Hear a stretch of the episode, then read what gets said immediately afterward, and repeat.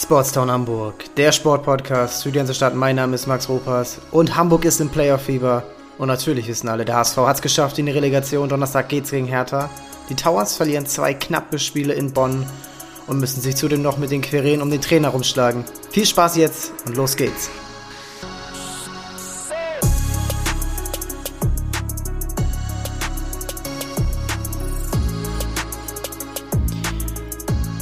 Was für ein Sonntagnachmittag für alle, die es mit Hamburger Fußball- und Basketballclubs halten. Und ja, ich bin immer noch ein bisschen geschockt davon, was abging. Sowohl, um ehrlich zu sein, ich habe das HSV-Spiel komplett live geschaut und dann ähm, die Towers dann im Nachgang gesehen, zwischendurch rübergeschaltet, am Anfang geguckt und dann ähm, das letzte Vierte dann nochmal im Real Life geschaut. Aber was ist denn los? Und beginnen wir mal mit dem HSV. Denn das war schon ein bisschen emotionaler und die Towers können es natürlich auch jetzt noch rumreißen am Freitag dann zu Hause. Aber der HSV hätte es ziemlich lange fast nicht geschafft. Bis zur 75. Minute wären sie raus gewesen. Und bis zur 50. stand sogar 1-0. Und so wie man die erste Halbzeit gesehen hat, dann hat sich sicherlich jeder HSV-Fan, ja, jeder Mann, jede Frau, jedes Kind, was es mit diesem Club hält, an 2019, 2020 und 2021 erinnert gefühlt. Denn es war wieder so eine Stimmung, so wie so, so schläfrig, so bei diesem tollen Wetter natürlich wieder diese schläfrige Stimmung so oft schon gehabt, dass der HSV bei solchen Spielen, wo gerade auswärts, wenn dann die Sonne scheint und das Stadion ist voll und der ganze Club äh, peitscht sich ein und der HSV kann damit nicht umgehen. Ne? Rostock war von der ersten Minute an, ja, hat gespielt wie ein Team, was noch den Abstieg vermeiden muss jeden Zweikampf zusammengefeitet und dann schnell in die Spitze gespielt und so ist das 1-0 gefallen. Und genauso ist das 1-0 auch gegen Kiel gefallen. Durch einen Konter, wo keine Absicherung ist. Ähm, genauso sind auch schon ähm, in der ganzen Saison Tore gefallen, weil der HSV sich da zu oft zu sicher ist, dass sie den Ball behaupten. Sollen sie ja auch sein, wenn sie eine Mannschaft sind, die ja auf den Ballbesitz Wert legt, auf dieses Spiel, was sie so stark macht, was sie auch durchziehen, was Tim Walter, egal wann und wo, ähm, der HSV Antritt durchziehen will, auch gegen Freiburg im Pokal, wo man nach 15 Minuten 0 zu 2 und dann nach knapp nach 40 Minuten 0 zu 3 hinten liegt. Das ziehen sie durch und das ist selbstbewusst, aber manchmal auch stur. Und in diesem speziellen Fall mit diesen Kontern, die sie sich immer wieder fangen, ist es eher stur. Und ich hoffe und sicherlich auch viele anderen hoffen, dass Hertha BSC das nicht hinkriegt, ähm, da eben daraus Kapital zu schlagen. Denn ansonsten hat der HSV eigentlich gar nicht so schlecht gespielt. Das ist einfach ein gutes Spiel, gut von Rostock. Die Stimmung war stark, das hat die Mannschaft gepusht. Und Rostock ist nicht umsonst schon seit Wochen eigentlich gesichert und das als Aussteiger. Sie haben Schalke geschlagen, sie haben gegen Bremen an, einer, äh, an einem Unentschieden gekratzt, sie haben, haben äh, St. Pauli zu Hause geschlagen. Ja, was willst du noch? Die Mannschaft ist top. Und ähm, das so ein Mittelfeldteam in der zweiten Liga, das kann jeden schlagen. Siehe Sandhausen, da tut sich jeder schwer, auch die Aufsteiger.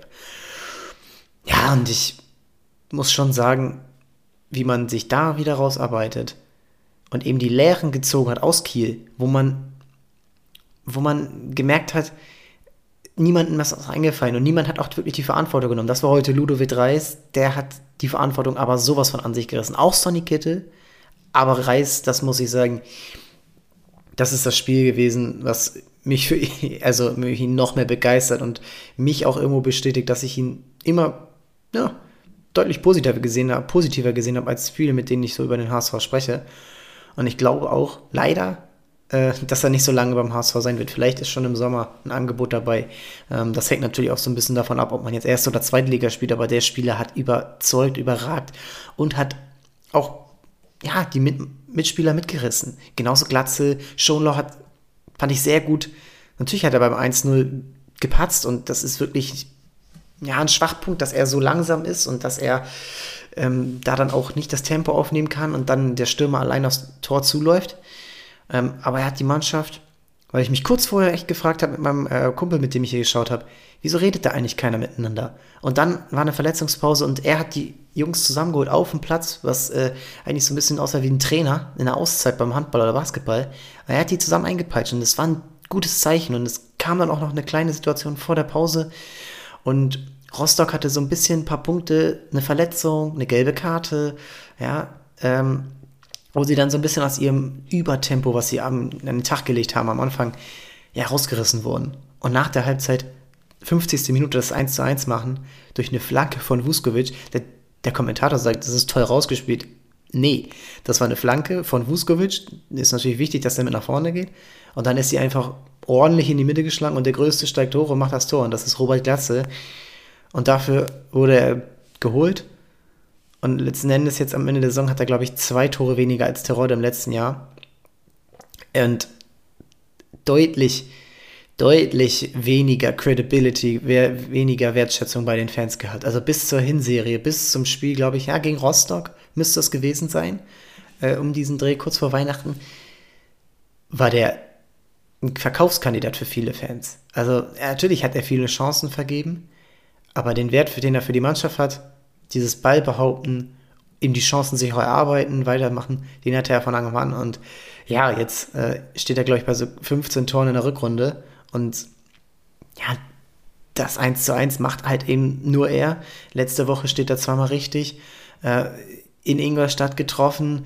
Er ist einfach überall da, wo man ihn braucht und ja, auch im Pokal die Tore gegen Karlsruhe.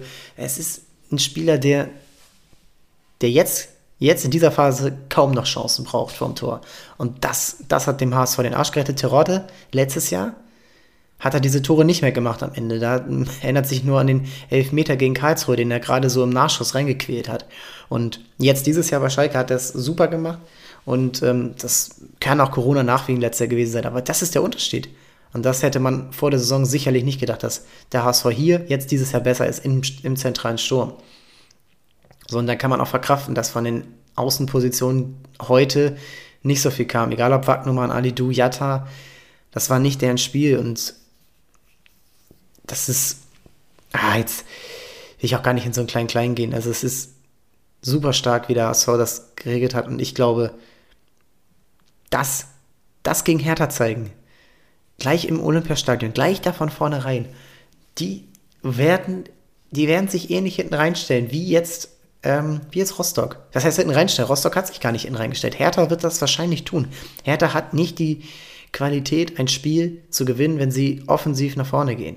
Sie sind nicht, das, sie sind, ne, sie werden sich aufs Kampfspiel einstellen ja, da wird im Mittelfeld ein Askasiba spielen, Boateng, äh, Darida, die, die, werden, die werden wahrscheinlich da spielen. Und dann wird Hertha wahrscheinlich eher die Rolle des Zweitligisten annehmen. Und der HSV, mh, hm, ich schon fast sagen, dass ihnen das gelegen kommt. Und dann wird es zu sehen sein, können sie das in einem vollen Olympiastadion, also jetzt haben sie eigentlich die Pokalatmosphäre, Pokalfinalatmosphäre, die sie haben wollten im Halbfinale, die haben sie jetzt.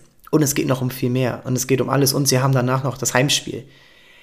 Ah, das wird schon, das werden zwei Festspiele. Nicht, vielleicht nicht fußballerisch, vielleicht wird es ein sehr krampfiges Spiel.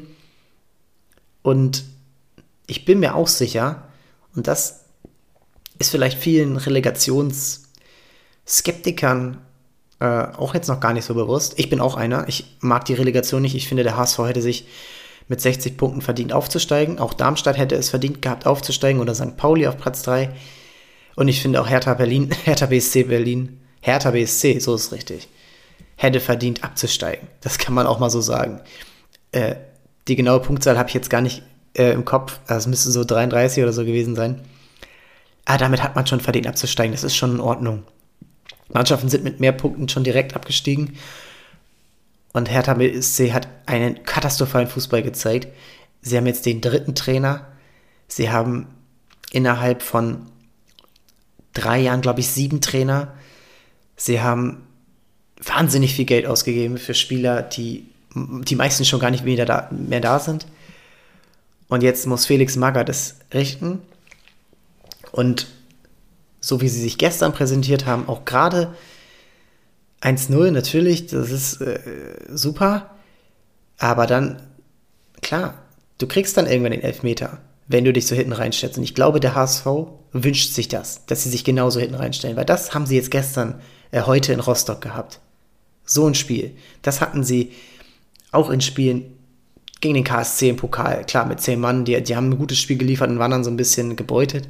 Ähm, das haben sie gewollt. Sie haben es gegen St. Pauli gewollt, dieses äh, Rumspielen. Sie haben es auch geschafft, gegen, ja, gegen, ähm, gegen Regensburg dann wieder zurückzukommen. Sie haben es geschafft, ah, das, sind, das sind so viele Spiele, wo sie wirklich an sich gearbeitet haben äh, und wo sie wirklich auch den Willen gezeigt haben. Hannover 96, klar war es da ein anderes Spiel, aber auch in der Hinrunde Spiele gehabt, die, die schwer waren. Und es ist nicht, nicht leicht, die, den Ball zu haben. So. Sonst würden es ja auch mehr Mannschaften machen. Und ich bin stolz darauf, dass der HSV sich da den Mut nimmt, das zu wollen. Und auch wenn es nicht klappt. So, und auch, auch 33 Herzinfarkte im Publikum in, in Kauf nimmt, weil das macht diese Mannschaft stark. Und wenn sie das nicht durchziehen würden, bin ich mir sehr sicher, hätten sie es nicht geschafft, diese Spiele aufzuholen, diesen, diesen Punkteabstand aufzuholen. 15 Punkte am Ende. Ja, der HSV hat jetzt fünf Spiele in Folge gewonnen.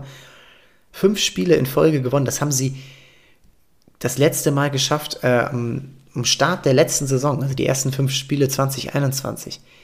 So, da kann man sich ja mal überlegen, wann, also was das, was das für eine Zeitspanne ist. Und jetzt in der Saisonendphase das zu schaffen, das ist ja für den HSV nochmal eine viel größere Qualität, als das am Anfang zu schaffen, weil die Hinrunden waren eigentlich nie das Problem. Am ehesten noch in dieser Saison, denn dieses Jahr waren ungefähr Hinrunde und Rückrunde relativ gleich von den Punkten.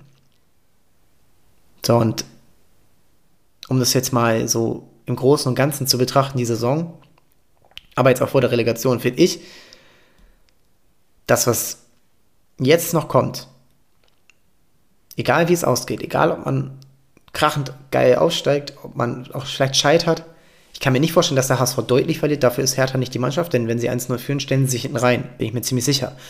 Ähm, das heißt, der HSV wird eigentlich immer im Spiel bleiben. Äh, mehr, weil die anderen das so entscheiden, als dass sie selbst tun. Aber so und deswegen, nicht die Saison kann kein Misserfolg gewährt, äh, kann als kein Misserfolg gewertet werden. Jonas Beuth hat das, glaube ich, verstanden. Tim Walter hat es sowieso verstanden, die Mannschaft auch. Jetzt geht es nur noch alle anderen auch davon zu überzeugen, wenn es denn überhaupt nötig ist. Äh, wenn es überhaupt nötig ist, da jemanden zu überzeugen. Denn das, was die Mannschaft jetzt in den letzten fünf Spielen gezeigt hat, und ich bin mir eigentlich auch fast sicher, dass Kiel so ein, so ein Signalpunkt war, weil jeder auch so dachte, ey, jetzt war's das und jetzt haben wir nichts mehr zu verlieren. Aber jetzt hatte die Mannschaft zwar was zu verlieren und sie haben es immer noch gezeigt. Und sie sind immer noch zurückgekommen. Und sie haben ein 2 zu 1 gegen Hannover gut verteidigt und nach, dann noch nach vorne gespielt. Der HSV muss so weitermachen. Jetzt habe ich da auch keinen Zweifel mehr dran. Zwischendurch hatte ich ihn echt nach Kiel. Äh, nicht, dass jetzt irgendwie groß Trainer ausgetauscht werden müssen oder, ähm, oder auch der, Jonas Beuth gehen muss. Nein, aber sie haben es gelernt. Sie haben es wirklich gelernt. Das kann man jetzt schon sagen. Egal, ob sie jetzt aufsteigen oder nicht. Denn Hertha BSC muss eigentlich der Favorit sein. Sie haben das viel teurere Team. Sie sind der Bundesligist. Sie haben Prinz Boateng, sie haben Davy Selke, sie haben Santiago Ascasiba, Lucas Toussaint. Das sind alles Spieler, die eigentlich in der Bundesliga ein besseres Niveau haben sollten, als das sie gerade haben. Und ja, es ist der HSV und jetzt habe ich auch schon ein paar Mal gesagt, oh, jetzt, wenn sie jetzt noch Relegation verkacken, wie kann man es denn jetzt noch verkacken? Die Relegation hat in jetzt 13 Jahren, in 13 Relegationen hat nur dreimal der Zweitligist es geschafft. Nürnberg im ersten Jahr, dann Düsseldorf und vor drei Jahren Union Berlin. So, und Union Berlin auch nur aufgrund der Auswärtstorregel. Die fällt weg. Und die ist, glaube ich, aber eher dieses Jahr ein Vorteil, dass das wegfällt für den HSV. Denn Hertha kann sich nicht zu einem 0-0 mauern und dann irgendwie auf ein 1-1 hoffen. Nee, die müssen, die müssen, man muss gewinnen. Man muss ein Spiel gewinnen, um aufzusteigen. Oder man muss ins Elfmeterschießen und das dann gewinnen. Aber ja, da ist Heuer Fernandes auch da. Nee. Von hier aus muss der HSV seinen Weg beibehalten. Solchen Spieler, die sie jetzt wirklich haben, nicht die aus dem letzten Jahr, denn die sind alle nicht geeignet gewesen für diese Mannschaft. Weder Sven Ulreich, der nie wirklich beim, F der nie wirklich beim HSV war, finde ich mental. Klaus Jasula, der einfach nicht das fußballerische Niveau hat für eine Mannschaft wie den HSV, wo der Ball bei sich ist. Er hat sie für Darmstadt, er hat sie für Paderborn. Simon Terodde, der ja auch ein kleiner Wandervogel ist, das kann man schon so sagen. So, und ich glaube, bei Schalke hat er so ein bisschen mehr Emotionen als für den HSV. Ich glaube, er war auch Schalke-Fan in seiner Jugend und alles. Ähm, und dann, dann bist du bei Aaron Hunt, der eigentlich auch schon, ja, er hat ja seine Karriere beendet. Das waren die Spieler und Toni Leisten hat leider auch vom ersten Spieltag an schon gezeigt, dass das nichts war. Jetzt Schonblau, Heuer Fernandes, der ja schon da war, Meffert und Glatze und auch Kittel mit Abstrichen. Das sind wirkliche Säulenspieler. Und dann hast du die junge Achse mit Vuskovic, mit Reis, Ansi Suhon, der jetzt sich leider verletzt hat. Ich hoffe, dass er zum Saisonstart dann wieder fit ist. Egal ob erste oder zweite Liga, der ist, das ist ein Säulenspieler. Der kommt aus der eigenen Jugend, auch wenn er natürlich aus Finnland eigentlich kommt, aber er ist seit knapp fünf Jahren beim HSV. Was für eine schöne Geschichte. Miro Moheim verpflichtet. Joscha Wagnermann, mal schauen, ob er bleibt oder nicht. Aber auch der kann, er hat gezeigt, dass er was kann. Moritz Heyer, auch so ein Allrounder, der heute kein gutes Spiel gemacht hat. Überhaupt nicht. Aber er hat wichtige Spiele, wichtige Tore auch gemacht im, im Verlaufe der Saison. Man erinnert sich nur an das Derby gegen, gegen Werder Bremen. Ey, und da hast du natürlich auch sicherlich, egal ob du jetzt erste oder zweite Liga bist, ein ganz gutes, ganz gutes Potenzial, auch zu überraschen mit Transfers. Denn eins muss man dem HSV lassen im letzten Jahr. Die Transfers waren alle sehr, sehr gut gewählt. Sicherlich hat nicht jeder funktioniert. Mikkel Kaufmann, äh, Aaron Johansson, der Torhüter. Aber keiner von denen hat großartig seinen Wert verloren. Eher gewonnen. Vuskovic, Reis, Anzison aus der Juhu, Jugend. Alidu hätte man seinen Vertrag schlauerweise mal ein bisschen eher verlängert, hätte man ihn sicherlich auch verkaufen können oder eben behalten. Und dann hätte er, glaube ich, auch nicht so eine schwache Rückrunde gespielt. So, und diese Mannschaft wenn sie in die Bundesliga geht. Ich wäre so gespannt, denn das, das wäre ein Aufsteiger, den, den die Bundesliga, glaube ich, lange nicht gesehen hat. Manche haben es natürlich versucht. Paderborn mit diesem offensiven Fußball sind gar nicht mal so krachend gescheitert. Führt schon eher. Aber der HSV ist, glaube ich, der erste, wäre, glaube ich, der erste Aufsteiger. Mal schauen, was Bremen und Schalke machen. Seit Leipzig, der wirklich die werden nicht erreichen, was Leipzig erreicht hat, Zweiter. Ach, so, so ein Quatsch. Aber mit dieser offensiven Art, mit diesem offensiven Fußball direkt reinzugehen in die Bundesliga, das kann, das kann funktionieren. Stuttgart mit Abstrichen vor zwei Jahren, aber dieser HSV im Walter ist, schaut euch den an, der, der ist so überzeugt von sich selbst. Der würde auch in der Bundesliga diesen Fußball durchziehen. Und man muss sagen, im Pokal einmal verloren, einmal gewonnen gegen Bundesligisten. So, und die Mannschaft kann nur besser werden alles in allem vier Tage jetzt bis, bis Donnerstag, bis Berlin. Ich bin irgendwo froh, dass das erste Spiel tatsächlich auswärts kommt und dann das äh, zweite Spiel dann zu Hause. Und dann hoffe ich, dass die Stimmung genauso positiv ist im Stadion, egal wie das Hinspiel war. Egal, ob man verloren hat, unentschieden oder gewonnen, wie gegen Hannover. Denn das war für mich ein HSV-Publikum, was ich wirklich lange, lange nicht gesehen habe. Das erinnert mich an so ja, diese ein, zwei Spiele am Ende der Saison, wo man echt um den Klassenerhalt noch gekämpft hat, 2017, 2018, wo man irgendwie schon damit abgeschlossen hatte und dann aber trotzdem irgendwie dieser Mannschaft richtigen Support gegeben hat, wirklichen Support, der nicht nach 0-1 pfeift, der nicht nach, ähm, ja, nach 78 Minuten nach Hause geht, wenn es 0 zu 2 steht oder irgendwie, ja, abwinkt und irgendwie im Frust schiebt.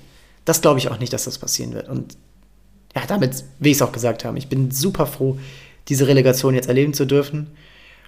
Ich finde es schade, dass St. Pauli leider es um drei Punkte verpasst hat. Den direkten Ausstieg am Ende um sechs, das, das hätte nicht sein müssen. Der Umbruch deutet sich an und er wird immer krasser, glaube ich. Denn Chiré wird gehen, Burgstaller wird ziemlich sicher gehen. Ich glaube nicht, dass da jetzt irgendwer noch groß auf irgendwas beharren wird. Ja, er ist genauso alt wie Lewandowski, glaube ich, aber ähm, und hat auch denselben Vertrag, ein Jahr noch. Aber ich glaube, das ist ein anderes Papier. Und ich glaube, Burgstaller wird gehen. Die meisten wurden ja schon verabschiedet. Ziereis, das ist ein krasser Bruch. Benatelli, auch wenn er jetzt nicht mehr das Niveau hatte. Ähm, Buchmann, auch lange beim FC St. Pauli gewesen.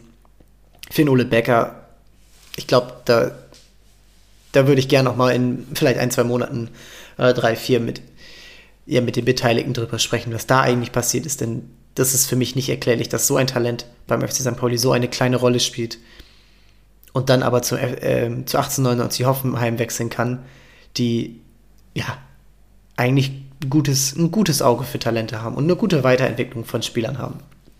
Ich bin gespannt, wie er sich macht in der Bundesliga. Es dürfte ihm natürlich ein bisschen mehr liegen als dieses enge Zweitliga-Kampfspiel, was du in Sandhausen, Aue oder eben Rostock hast, aber kicken kann er. Das hat man zum Beispiel gegen Bremen gesehen, wo er dieses wichtige Tor gemacht hat. Ja, und ich bin auch gegen den HSV, wo er super gespielt hat. Am Anfang der Saison war er super. Und irgendwie bin ich da nicht glücklich drüber. Und ich habe das Gefühl, ich berichte da nichts, ich habe da keine Inside-Info, ich habe das Gefühl, dass er ein bisschen links liegen gelassen wurde, weil er seinen Vertrag nicht verlängert. Und das wäre so unprofessionell, dass ich dafür keine Worte finden würde, weil denn das wirklich der Grund ist, dass du einen Spieler von der Qualität nicht mehr spielen lässt beim Verein für ein halbes Jahr, wo wirklich auch seine Qualitäten ja gebraucht wurden, spielerisches, nicht so abhängig von Chiré sein, da auch nicht wirklich probiert wurde jetzt in den letzten Wochen. Ich bin da nicht, ich bin da immer noch drüber hinweg, dass so wenig probiert wurde. Ich bin wirklich ärgerlich darüber, dass St. Pauli dieses Jahr nicht mal Relegation spielt. Das ist schon, das ist schon echt schade. Und selbst eine Mannschaft wie Darmstadt davor ist, selbst eine Mannschaft wie der HSV, die sieben Punkte hinter ihnen war, fünf, vor fünf Spielen. Und jetzt drei Punkte davor. Also, meine Herren, das ist schon, das ist schon bitter. Also, da kann einem auch dann, also da, ja, da, da muss wirklich jetzt dran gearbeitet werden. Und ich habe mit Rupert letzte Woche darüber gesprochen. Und er hat schon recht damit, dieses Bild, was St. Pauli clever transportiert, dieses wir sind einig und wir sind uns einig und beim HSV ist Chaos. Ich glaube, der HSV ist manchmal auch nicht gut, als direkten Rivalen zu haben, weil ja, beim HSV ist sehr oft Chaos, aber sich dann immer nur damit zu brüsten, so einen Verein dann ein, zwei Mal im Jahr zu schlagen, das bringt den, das bringt niemanden weiter. Und jetzt sich daraus zu arbeiten, man hatte einen Superspieler, ich finde mit Chiré also er muss eigentlich unter den drei besten Spielern dieses Jahr in der zweiten Liga gewesen sein. Auf jeden Fall im offensiven Bereich. Da lasse ich nichts kommen. Da kommt maximal ja, Duxch und Terodde noch ran. Auch Glatze würde ich noch, noch eine Stufe drunter sehen. Aber er hat halt zu wenig gespielt. Durch Afrika Cup, durch Verletzung. Und dann gab es keinen Plan B. So. Der HSV brauchte keinen Plan B für Garzel, weil er 34 Spiele gemacht hat und irgendwie mit auf Rang 7 bei den Minuten ist als Stürmer. Als Stürmer auf Rang 7 bei den Minuten, das ist schon Leistung. Die ersten drei sind, glaube ich, Torhüter. Äh, und dann, äh, dann kommen so Allrounder wie Fabian Holland. Also Dauerbrenner. Also, ich muss schon gestehen, ich bin, auch wenn ich HSV-Fan bin, echt, echt traurig darüber, dass St. Pauli nicht mal Relegation spielt. Bremen vor sich gelassen hat, Schalke vor sich gelassen hat und die direkten Duelle ja auch natürlich war jetzt das auf Schalke natürlich kacke.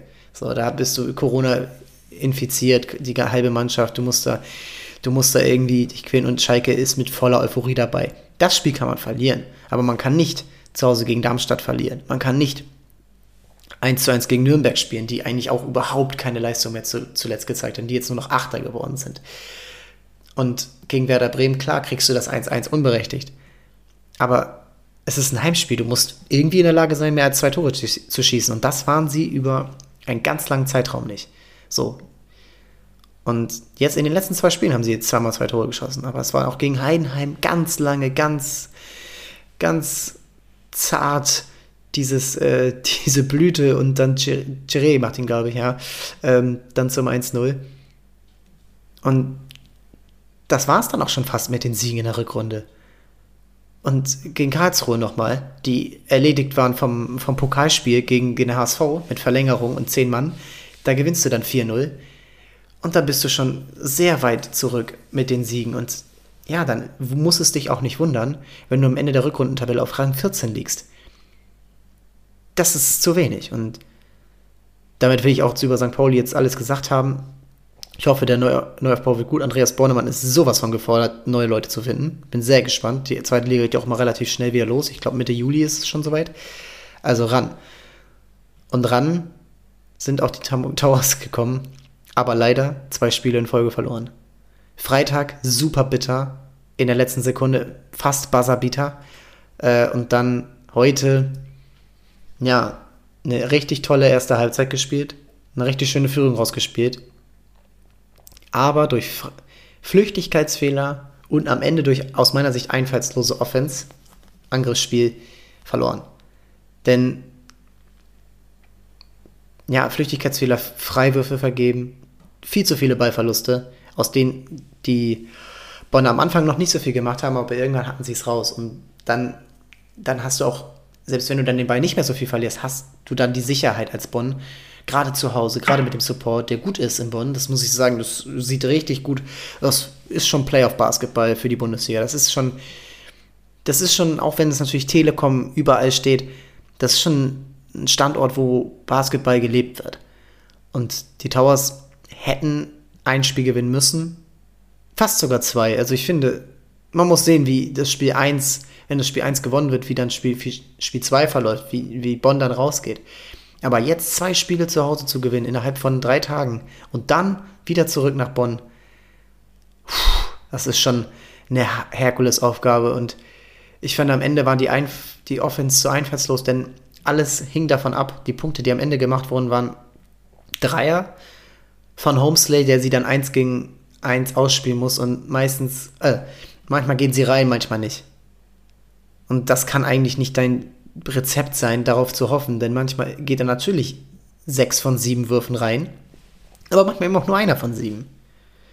Und das ist natürlich, wenn das dann alles ist, dann ist das zu wenig. Und auf der anderen Seite hat Bonn es geschafft, genau das Ähnliche. Sie machen fast das Ähnliche, aber sie haben einen klaren Unterschied. Denn zum Beispiel den Dreier, den äh, Parker Jackson Cartwright, kurz PJC, der MVP der Liga, der, den der kurz vor Schluss reinmacht, da steht er gegen Mike Kotzer. Mike Kotzer ist ein überragender Spieler, aber er kann nicht so einen kleinen, schnellen, wendigen Guard-Aufbauspieler verteidigen. Dafür, dafür ist man als großer 2 Meter 7, 8, ich weiß es nicht ganz genau, äh, Spieler einfach, das, das geht einfach nicht. Niemand kann das. Das können nicht mal die Besten in der NBA. So. Und das, das haben sie aber erreicht durch cleveres Angriffsspiel. Das haben die Towers nicht erreicht. Und ja, ich bin auch nicht ganz so überzeugt davon, wie das alles gerade bei den Hamburg Towers rund um Petro Kais läuft. Ich bin sehr interessiert daran, wie das im Hintergrund gelaufen ist. Denn klar kriegt man einiges mit und so wie es jetzt aussieht, wird er ja bei den EWE e Baskets Oldenburg spielen. Und wenn ihr die letzte Folge, beziehungsweise die vorletzte Folge gehört habt mit äh, Rupert, Oldenburg ist nicht so spanisch, wie sie es auf den, ersten Blick, äh, auf den ersten Ton anhört. Nein, Oldenburg liegt nicht in Spanien, sondern äh, in Niedersachsen bei Bremen. Und das klingt dann schon ein bisschen anders. Und wenn die Zeichen darauf hindeuten, dass man sich in Spanien erkundigt und dann wechselst du kurze Zeit später ziemlich sicher nach Oldenburg, wo er wahrscheinlich einen besseren Vertrag bekommt, aber die Mannschaft deutlich, deutlich schlechter ist aktuell. Sie sind nicht in den Playoffs. Oldenburg, klar, vor einigen Jahren waren sie Top 5 auf jeden Fall im, im, äh, im deutschen Basketball, aber das sind sie nicht mehr. Und die Towers wollen genau dahin. Und dass der Trainer jetzt sie verlässt für einen schwächeren Club, den sie eigentlich ja schon fast überholt haben. Gerade hier im Norden, das ist, das ist nicht weit, das sind ein bisschen mehr als anderthalb Stunden dahin. Das tut weh.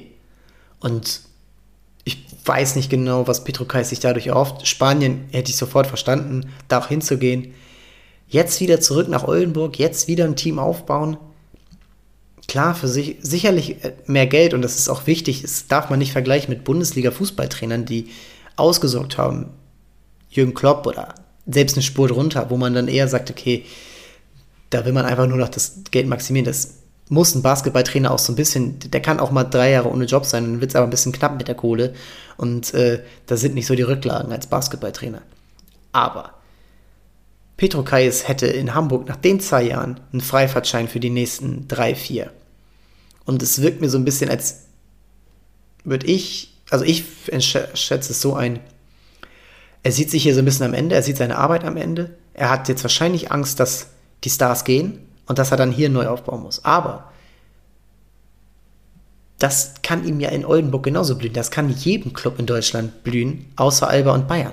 Also, bleibt doch in Hamburg, komm, arbeite an dieser Mannschaft und Hamburg hat die Inspiration, hat die, die Stahlkraft.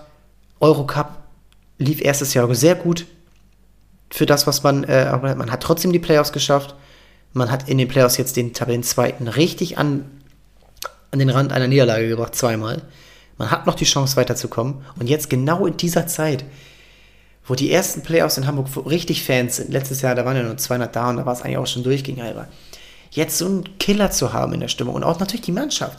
Denn niemand kann mir erklären, egal ob es jetzt ein Spieler ist, der vielleicht nichts zergeht oder nicht, und natürlich sind die auch daran gew das gewöhnt, aber jetzt komplett darauf, ja, mental, so psychologisch gesehen zu scheißen und jetzt in dieser Zeit jetzt so offensiv zu lauten zu lassen, verlauten zu lassen, ich gehe, das kann nicht gut für eine Mannschaft sein. Man sieht Tim Walter, der für diesen Club lebt, der viel Quatsch macht an der Seitenlinie und sicherlich auch mal Quatsch erzählt.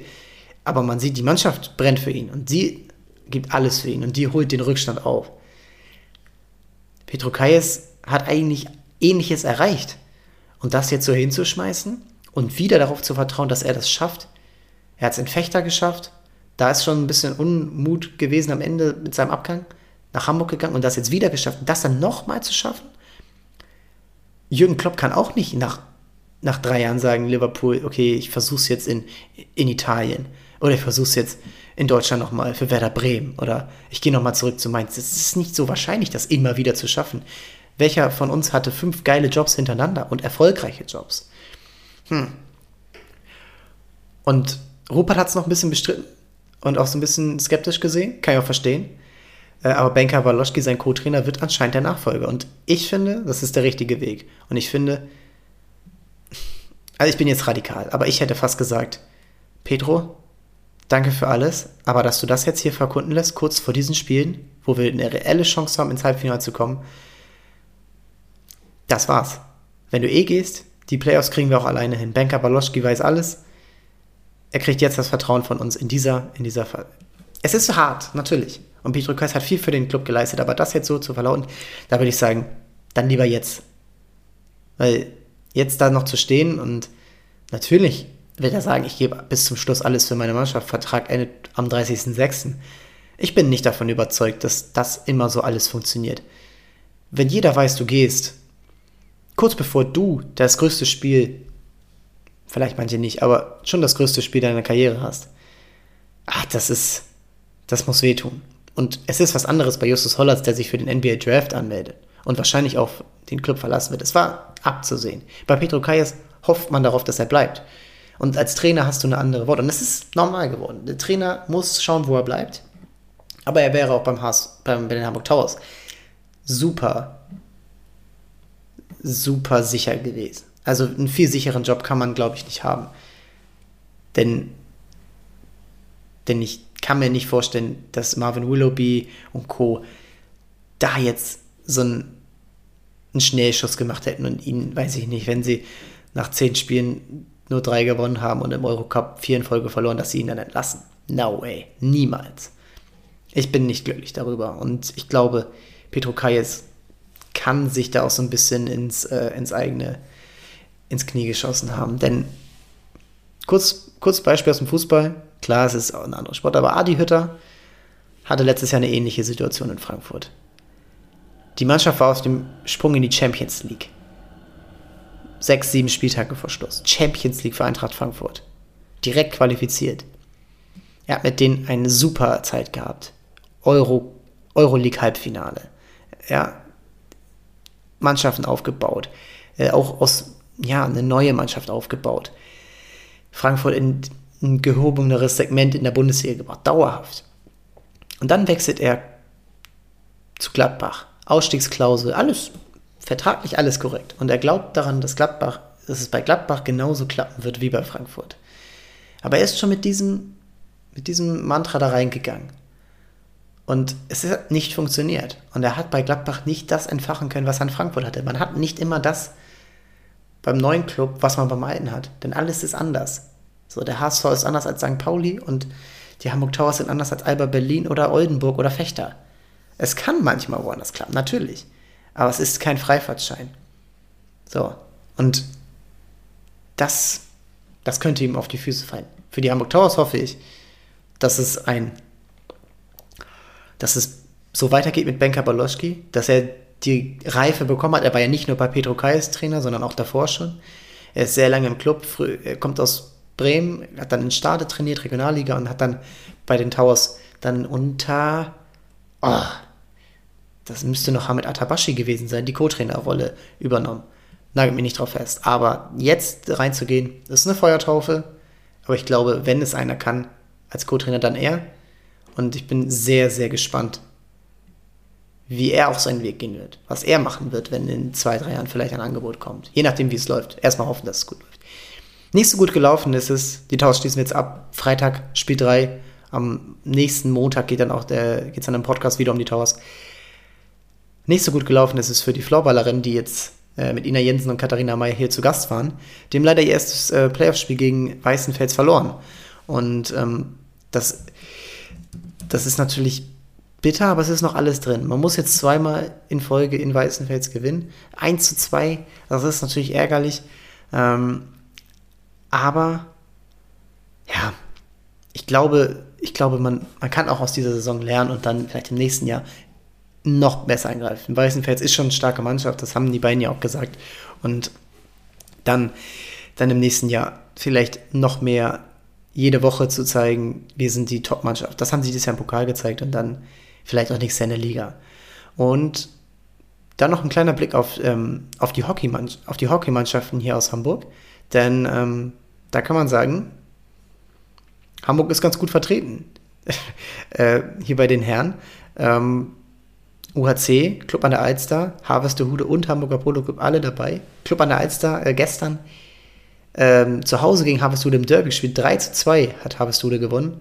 UHC 3 zu 4 gegen Köln verloren und der Hamburger Polo Club in Mülheim 2 zu 1 verloren. Das Rückspiel ist in zwei Wochen.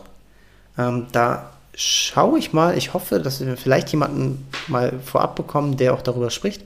Ähm, und dann werden wir sehen, welche Mannschaften das ins Halbfinale schaffen, was dann am 4.6. ist.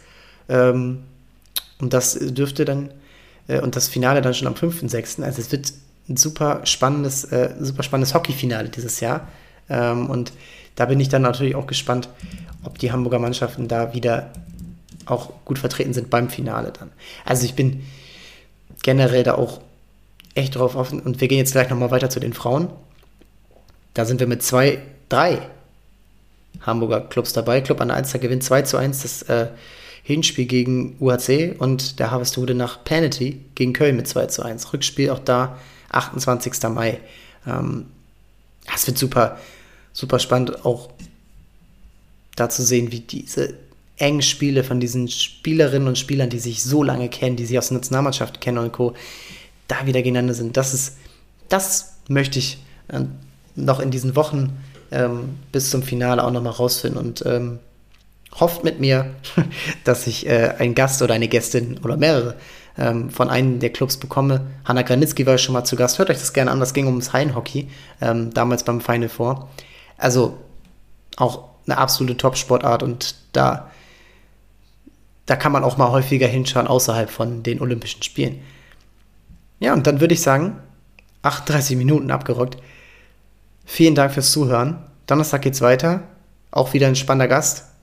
Sie war schon mal hier. Äh, könnt gespannt sein, wer es ist. Da gibt es äh, viel zu besprechen. Und ansonsten Donnerstag HSV bei Hertha BSC. Freitag. Freitag die Towers zu Hause gegen Bonn. Und ja, alle anderen äh, Ergebnisse am nächsten Sonntag auch Pokalfinale. Altona gegen Teutonia, was für ein Pokalfinale am nächsten Sonntag, Samstag, Entschuldigung, Samstag. Ähm, auch da werden wir am Montag dann drüber sprechen. Und ähm, wenn es noch Karten gibt und wer Karten sich kaufen möchte, gern hin ans, äh, ähm, ans Stadion an der Hohen Luft. Ich glaube, das kann ein richtig cooler, cooler Nachmittag werden. So, und jetzt einen schönen Start in die Woche und viel Spaß. Viel Spaß äh, mit den Hamburger Clubs und äh, danke fürs Zuhören. Ciao, ciao.